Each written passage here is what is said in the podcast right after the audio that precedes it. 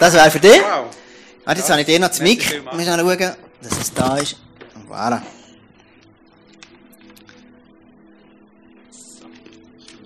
Ja, da gebe ich dir noch. gut. Merci viel, viel mal, Tom, für den feinen Wein und die feinen Schöckeli. Die werden wir geniessen. Und merci viel mal überhaupt für die Einladung, darf ich da sein. Ich finde es eine mega Ermutigung. Ähm, die Begeisterung, die ihr ausstrahlt, die Leidenschaft, die ihr habt für Jesus, das ist echt ansteckend und echt cool, da zu sein. Der Tom hat mich vor, vor ein mehr als einem Jahr hat er mich gefragt, ob ich mal würde hierher predigen Und dann habe ich gefunden, ja, logisch, würde ich gerne machen. Ähm, und jetzt bin ich da und ich würde heute Abend gerne ähm, über eine Stelle reden im Markus, Markus Evangelium Kapitel 8. Die Verse 27 folgende. Ich lese da gerade mal vor. Jesus ging mit seinen Jüngern weiter in die Dörfer bei Caesarea Philippi. Unterwegs fragte er sie, für wen halten mich die Leute? Manche halten dich für Johannes den Täufer, erwiderten sie. Manche für Elia und manche für einen der anderen Propheten. Und ihr? fragte er, für wen haltet ihr mich? Petrus antwortete, du bist der Messias. Daraufhin schärfte Jesus ihnen ein, niemand etwas davon zu sagen. Jesus sprach mit seinen Jüngern zum ersten Mal darüber, dass der Menschensohn vieles erleiden müsse und von den Ältesten, den führenden Priestern und den Schriftgelehrten verworfen werde. Er werde getötet werden und drei Tage danach auferstehen. Klar und offen redete er darüber. Da nahm Petrus ihn beiseite und versuchte mit aller Macht, ihn davon abzubringen. Aber Jesus wandte sich um, sah seine Jünger an und wies ihn scharf zurecht.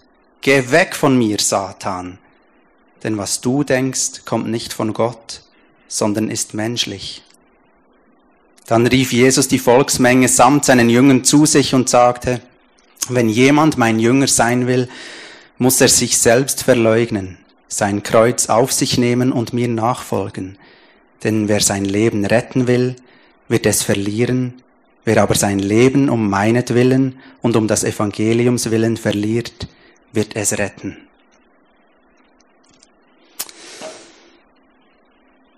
Jesus ist meistens die richtige Antwort auf die meisten Fragen, die ich in der Sonntagsschule begegnet bin. Ich weiß nicht, ob das euch ähnlich ist ergangen, wenn ihr in einem christlichen Elternhaus aufgewachsen seid, dass, dass Jesus nicht nur oft die richtige Antwort ist auf die meisten Fragen, sondern auch als der ist dargestellt worden, wo alle Antworten hat und die Lösung ist für alle Probleme. Und für einige, einige tönt es vielleicht nach einer grossen Erleichterung und andere macht es vielleicht ein bisschen suspekt oder kann das vielleicht auch bedrohlich tönen. Interessant finde ich aber die Tatsache, dass Jesus in den Evangelien nicht unbedingt als der dargestellt wird, der alle Antworten hat, sondern als einer, der Fragen stellt.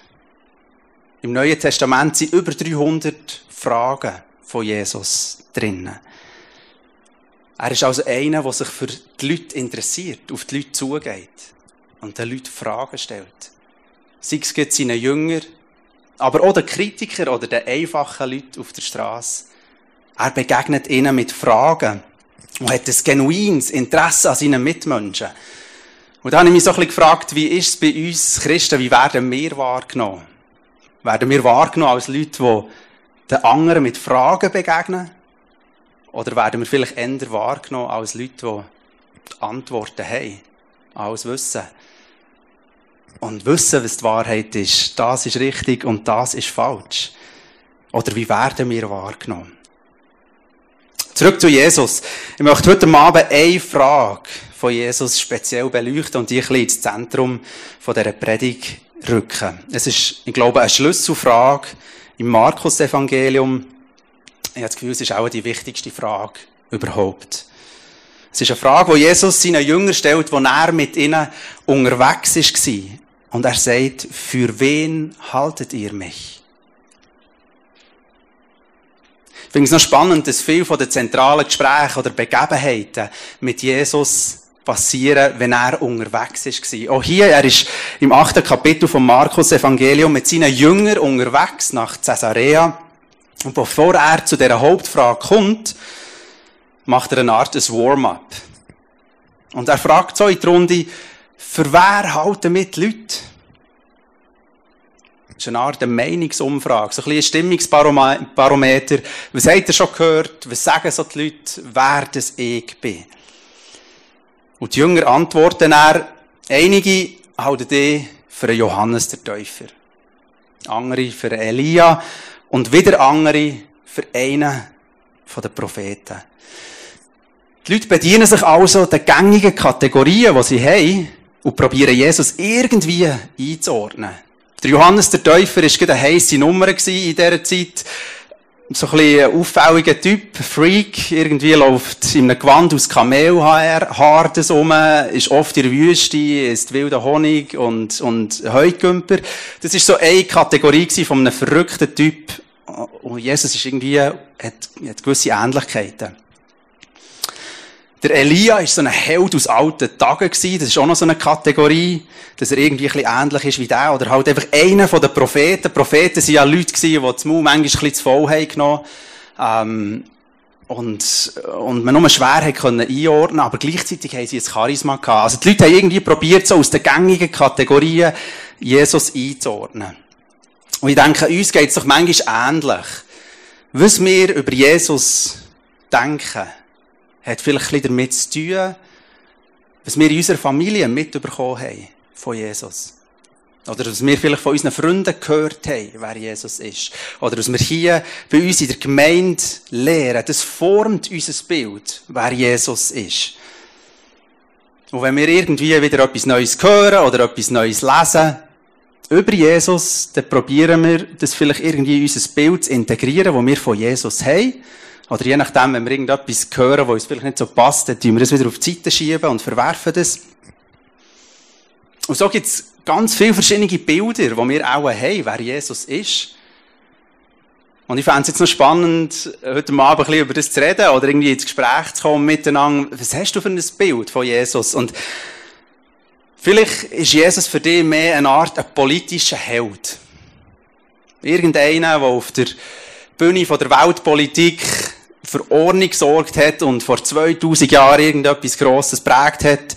Ähm, es könnte im, im Beispiel ein Barack Obama sein oder Angela Merkel oder die Schweiz wäre es vielleicht ein Blocher oder irgendwie so, so eine, so eine kleine Figur, die rausgestochen hat, angeeckt ist, aber irgendwo die Welt prägt hat. Oder vielleicht stellst du dir Jesus mehr vor als, als eine Art ein Aktivist oder ein radikaler Typ. Einer wie ein Martin Luther King Jr. oder ein Che Guevara, eine Mutter Teresa, wo es nicht primär ist darum gegangen, die Welt zu regieren, sondern die Welt zu einem besseren Ort zu machen. Oder vielleicht stellst du dir Jesus vor als eine Art Coach. Oder ein Meistercoach. Ähm, einer, der dir hilft, dein Potenzial, dein innere Potenzial auszuleben. Das das zu sein, wozu du geschaffen bist. Oder vielleicht als eine Art sensible Person, wie eine Therapeutin, ähm, die Oprah Winfrey, die gut kann zulassen und viel Empathie kann vermitteln. Oder vielleicht ist noch ein anderes Bild, irgend so ein Silicon Valley-Typ wie ein Steve Jobs oder ein Elon Musk, wo uns vermitteln, dass Träume können wahr werden. Und das Wunder, wenigstens jetzt bei diesen zwei im Bereich der Technologie, möglich sein. Wir haben jetzt noch gar nicht von den religiösen Kategorien geredet, wo wir Jesus vielleicht probieren einzuordnen. Als ein religiöser Lehrer, ein Weiser, eben einer, der eigentlich alle Antworten hat. Oder vielleicht ist Jesus für dich der König vom Kosmos. Wo alle Fäden spannt und irgendwie alles probiert zusammenzuheben. Oder vielleicht siehst du Jesus als der ultimative Richter als der Gründer und Held vom Christentum, der Team-Captain vom Team Christentum im Wettbewerb mit den anderen Weltreligionen, wo am Schluss dann wird gewinnen. Oder vielleicht siehst du Jesus einfach als mein bester Freund. Einer, der mich wie niemand anders versteht. Und immer für mich da ist. Und ich denke, es ist wichtig, dass wir uns dem bewusst werden und auch immer vielleicht wieder ein bisschen kritisch über die Bilder, die wir von Jesus haben, nachdenken. All die Bilder sind ja nicht neutral. Aber all die Bilder haben irgendetwas Wahres von dem, was Jesus ist. Und gleichzeitig ist vielleicht auch immer noch eine gewisse Verzerrung dabei.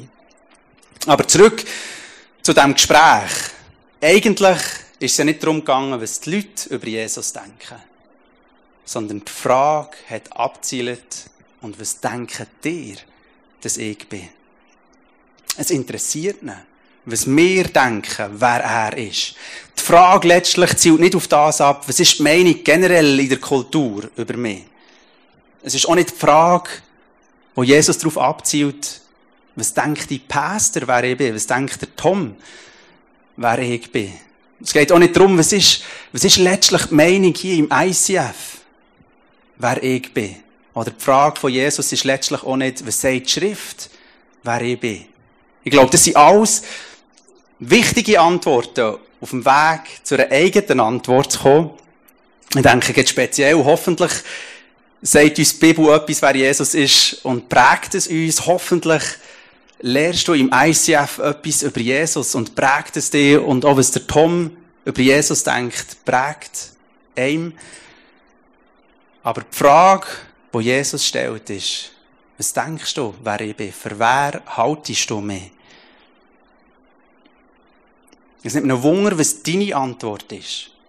Es geht nicht mal darum, ob es die richtige Antwort ist oder ob es die bessere Antwort ist, als die Nachbar hat, sondern was denkst du, wer ich bin, unabhängig davon, was andere über Jesus sagen und von ihm halten. Ich glaube, es ist für dies und für mein Leben zentral, dass wir da zu einer Antwort kommen, wer Jesus für uns ist. Du kannst Jesus für Gott halten. Für das lebendige Wort oder die Wahrheit in Person. Aber wenn er das nicht für dein Leben ist, was hat es mit deinem Leben zu tun? Ich glaube, Jesus ist zutiefst interessiert an deinem Leben und mit dem an deiner Antwort. Es ist auch nicht so, dass Jesus unsere Zustimmung würde brauchen. Er braucht uns nicht, um herauszufinden, wer er ist. Er ist sich seiner Identität als Gottes geliebter Sohn sehr, sehr wohlbewusst, aber anders als ich und eventuell ein paar hier in noch. Uns bedeutet es ja oft viel, was andere über uns denken oder über uns sagen. Und oft definieren wir uns auch über die Sachen, die andere über uns sagen. Und es hängt damit zusammen, was wir machen, weniger, was wir sind. Aber wir lechzen oft nach Anerkennung und irgendwie versickert die Anerkennung dann relativ schnell auch wieder. Wir haben vielleicht das Gefühl, wenn ich dann mal das erreicht habe, dann. Oder wenn ich so wäre, dann. Aber irgendwie lässt uns das nicht in Ruhe und brauchen wir die Anerkennung auch von den Menschen um uns herum. Ich denke, es geht nicht nur mir so, aber bei Jesus ist es sicher anders gewesen. Er ist sich seiner Identität bewusst gewesen. Und gleich ist er hartnäckig in dieser Frage, für wer haltet ihr mich? Und ich habe das Gefühl, ich habe das am Anfang gesagt, ich habe das Gefühl, es ist die wichtigste Frage von unserem Leben. Und es mag jetzt vielleicht ein bisschen verrückt tönen dass das, was wir von dem Typ denken, der vor über 2000 Jahren in Palästina ist auf die Welt gekommen, dass das der Schlüssel von unserem Leben soll sein. Aber ich denke, es ist höchst aktuell für dich und für mich. Und wo Jesus die Frage seinen Jüngern stellt, ist es auch nicht überraschend, dass der Petrus die Person ist, die die Frage beantwortet. Der Petrus ist ja nicht dafür bekannt, dass er ein bisschen schüch war oder zurückhaltend ähm, sondern er war meistens relativ forsch und äh, mutig. Und das Mal ist der Petrus gut richtig in seiner Antwort. Er sagt sofort, du bist der Messias.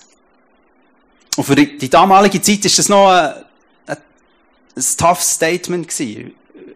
Für uns sagen, er ist der Messias, ist nicht ganz gleich brisant, wie es für den Petrus war. Weil wenn der Petrus sagt, dass er der Messias ist, der Wanderprediger Jesus von Nazareth, dann sagt er, der Typ ist der Dreh- und Angelpunkt von der ganzen Menschheitsgeschichte. Es ist die Person, die das gesamte Geschick von Israel, vom Volk von Gott, von der ganzen Welt soll wenden. Messias bedeutet der Gesalbt. Jemand, der als König berufen ist.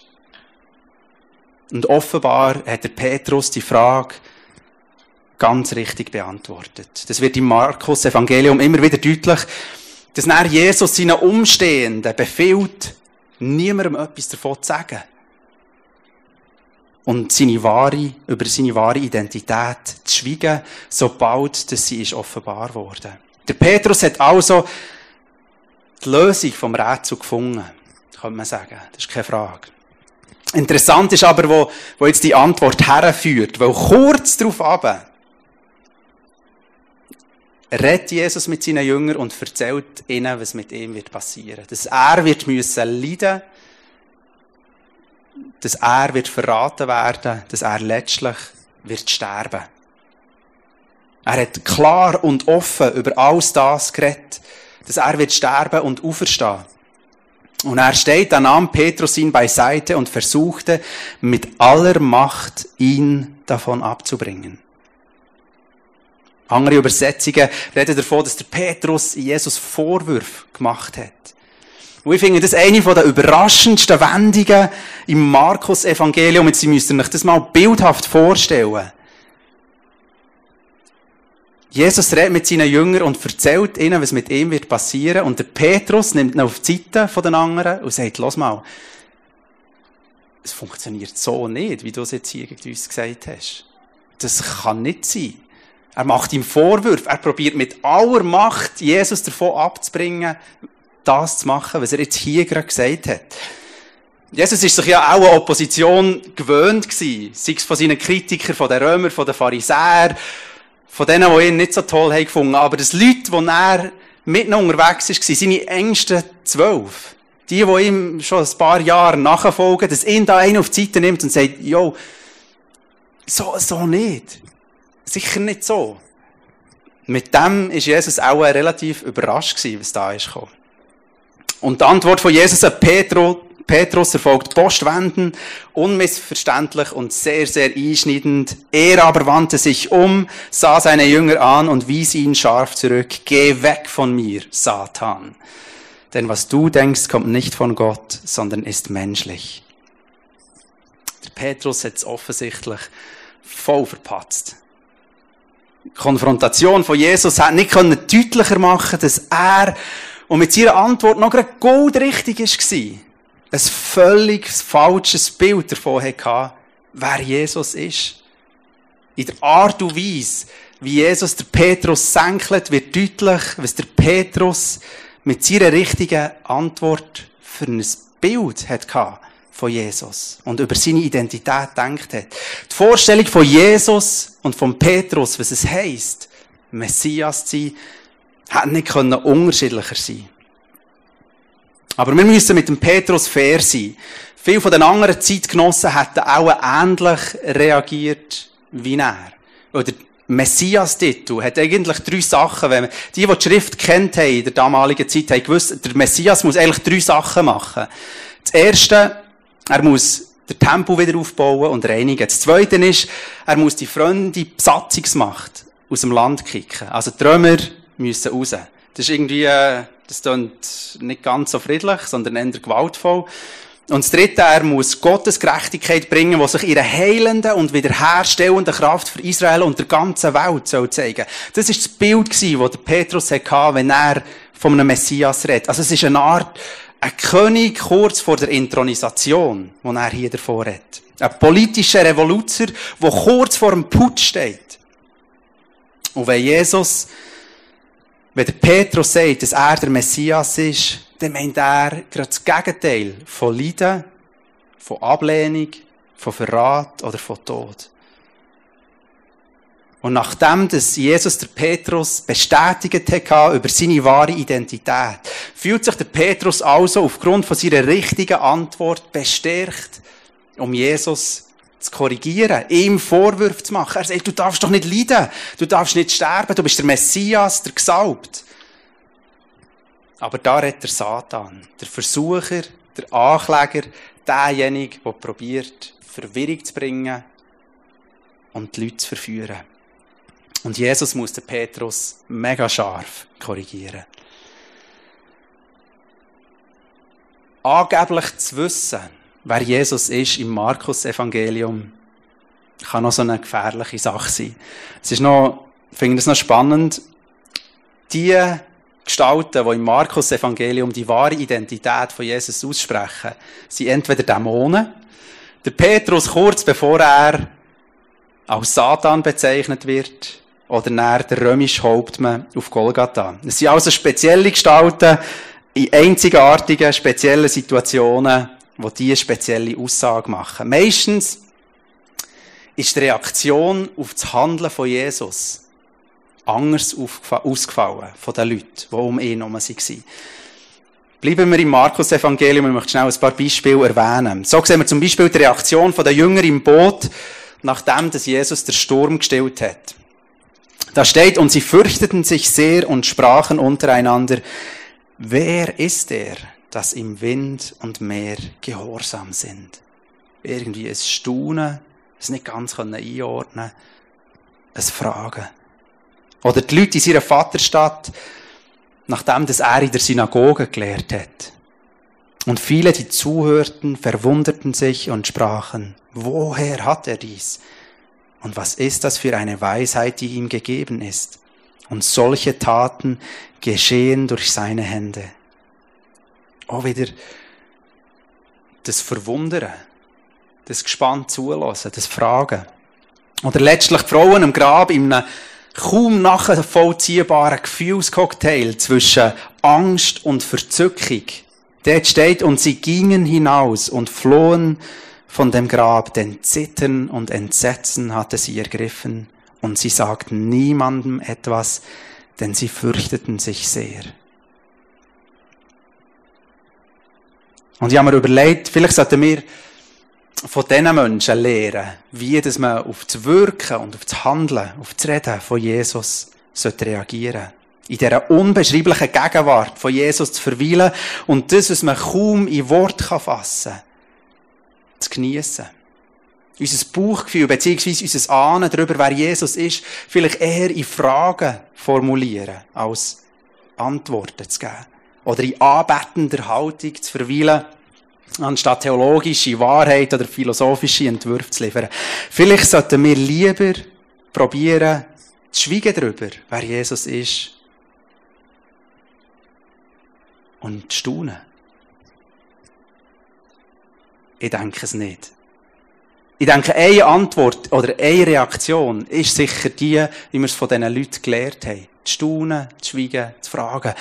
Aber im Neuen Testament werden Leute, die aufgrund von ihrem mutigen Bekenntnis zu Jesus gesegnet und als Vorbilder dargestellt. Und gerade wenn es darum geht, Jesus mutig zu bekennen, glaube ich, kann der Petrus für uns ein Vorbild sein. Wenn es darum geht, dass wir wagen zu sagen, für wer dass wir Jesus halten, wie wir ihn kennengelernt haben. Und wenn es darum geht, nachher auch Bereitschaft zu haben, die nötige Korrektur zu bekommen. Weil unsere Antworten auch immer nur bruchstückhaft sind und nie die ganze Wahrheit. Und ich glaube, da können wir von Petrus lernen, dass es darum geht, mit Jesus in Beziehung zu sein, im Gespräch zu bleiben. Das Ziel ist nicht, dass wir alle richtigen Antworten haben, sondern dass wir mit Jesus im Gespräch bleiben. Im Wissen darum, dass alle unsere Aussagen, alles, was wir über Jesus sagen und wissen, noch nicht die volle Wahrheit ist. Und dass Jesus uns vielleicht auch mal muss korrigieren muss. Und denke, dass es Jesus nicht darum geht, dass wir alles über ihn wissen oder alles über ihn kennen, sondern dass wir ihn kennen. Petrus zeigt uns, dass die richtigen Antworten zu haben eigentlich nicht das Ende ist, sondern erst der Anfang, ihn immer besser kennenzulernen. Es ist noch interessant, dass gesagt der erste Vers im ganzen Markus-Evangelium schon ist, da, kommt, da ist eigentlich schon die ganze Wahrheit drin. Dies ist der Anfang des Evangeliums von Jesus Christus, dem Sohn Gottes. Die richtige Antwort zu haben, bedeutet nicht wie bei einem spannenden Film, dass die Pointe schon vorweggenommen ist und dass es jetzt langweilig ist. Sondern es ist der Anfang von einer Beziehung, die sich immer weiter soll und wo uns soll prägen. Das Beispiel der römische Hauptmann hat am Kreuz bekennt, dass Jesus der Sohn von Gott war. Und umschreibt mit dem die Würde, die Herrlichkeit, die Majestät, wo ihm in dieser gefolterten, malträtierten, malträtierten und leidenden Gestalt plötzlich entgegenkommt. Für ihn ist der Sohn Gottes ein gängiger Titel gewesen. Aber den hat er bis jetzt nur kennt für einen Kaiser. Für ihn ist der Kaiser, der römische Kaiser, ist der Sohn von Gott gewesen und hat man als Sohn Gottes betitelt. Aber jetzt hat sich plötzlich seine ganze, sein ganzes Bild verändert. Was es heisst, Würde zu haben, Herrlichkeit und Majestät. Sein Bild vom Sohn von Gott hat sich komplett verändert. Sein gängige kulturelle Bild. Gleich wie sich die Vorstellung von Petrus komplett verändert hat. Was es heisst, Messias zu sein. Und ich glaube, dass wir wissen, dass wir dabei sind, Jesus echt kennenzulernen, wenn unsere gängigen Bilder, die wir von Jesus haben, unsere Vorstellungen, die wir von ihm haben, von ihm immer wieder gesprengt werden und neu definiert werden. Und so kommen wir vielleicht wieder zu unseren persönlichen Vorstellungen zurück, die wir von Jesus haben. Jesus sollte vielleicht unser politischer Held sein. Aber in dem, dass wir ihn besser kennenlernen, sagt es gleichzeitig etwas aus. Was es heisst, ein politischer Held zu sein. Oder was es heisst, politische Macht zu haben. Und unsere bestehenden Kategorien werden gesprengt, weil er radikal anders ist. Vielleicht sollte Jesus unser geistlich Held sein, unser, unser geistlich, unser, ja, unser, unser Vorbild, ah, hoffentlich Vorbild, aber unser geistlich, man kann fast sagen, unser geistlich Guru, aber das sollte unser Verständnis verändern und transformieren, was es heisst, dass man sich wahrnimmt und besser kennenzulernen, weil er unsere, unser Verständnis sprengt und anders ist. Noch viel mehr von dem beinhaltet. Vielleicht sollte das unsere Vorstellungen, wenn wir sagen, Jesus ist unsere Quelle und unsere Kraft, sollte es unser Verständnis davon, was unser Vermögen ist, was unsere Leistung ist, was wir können, verändern. Und diese Erkenntnis, die aus einer wachsenden Beziehung mit Jesus kommt, dieser Erkenntnis folgt nachher auch hier im Markus-Evangelium der Aufruf von Jesus. Will mir jemand nachfolgen, der verleugne sich selbst und nehme sein Kreuz auf sich und folge mir nach.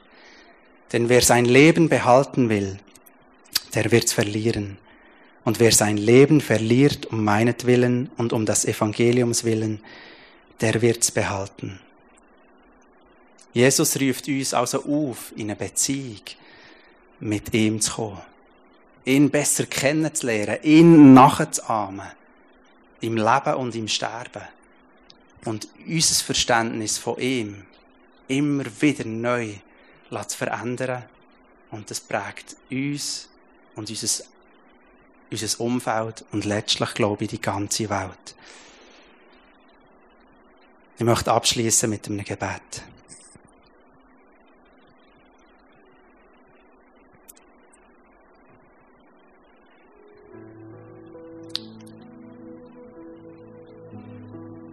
Jesus, wir können nur staunen darüber, wer du bist. Irgendwie wissen wir, dass du so viel größer bist, so viel mehr bist, als wir uns vorstellen können.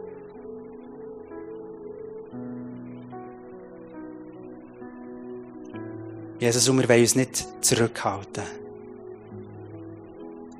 Antworten zu geben und mit dir in Beziehung zu kommen. Aber wir wollen auch immer wieder von dir korrigiert werden und sehen, wie du unsere Böckchen sprengst. Darüber, wie du uns siehst, darüber, wie wir dich dürfen sehen und wie wir letztlich auch die ganze Welt dürfen sehen. Jesus, wir wollen, wir wollen nicht nur wissen, wer du bist, aufgrund von anderen, sondern wir wollen in dieser Beziehung mit dir wachsen. Wir wollen dir nachfolgen. Und dich suchen. Und ich bete für Leute, die, die dich vielleicht nicht kennen. Oder vielleicht, gewisse Vorstellungen von dir haben, die du willst durchbrechen Und da bete ich, dass du heute Abend kommst. Bei jedem von uns. Begegne du uns mit deiner Liebe.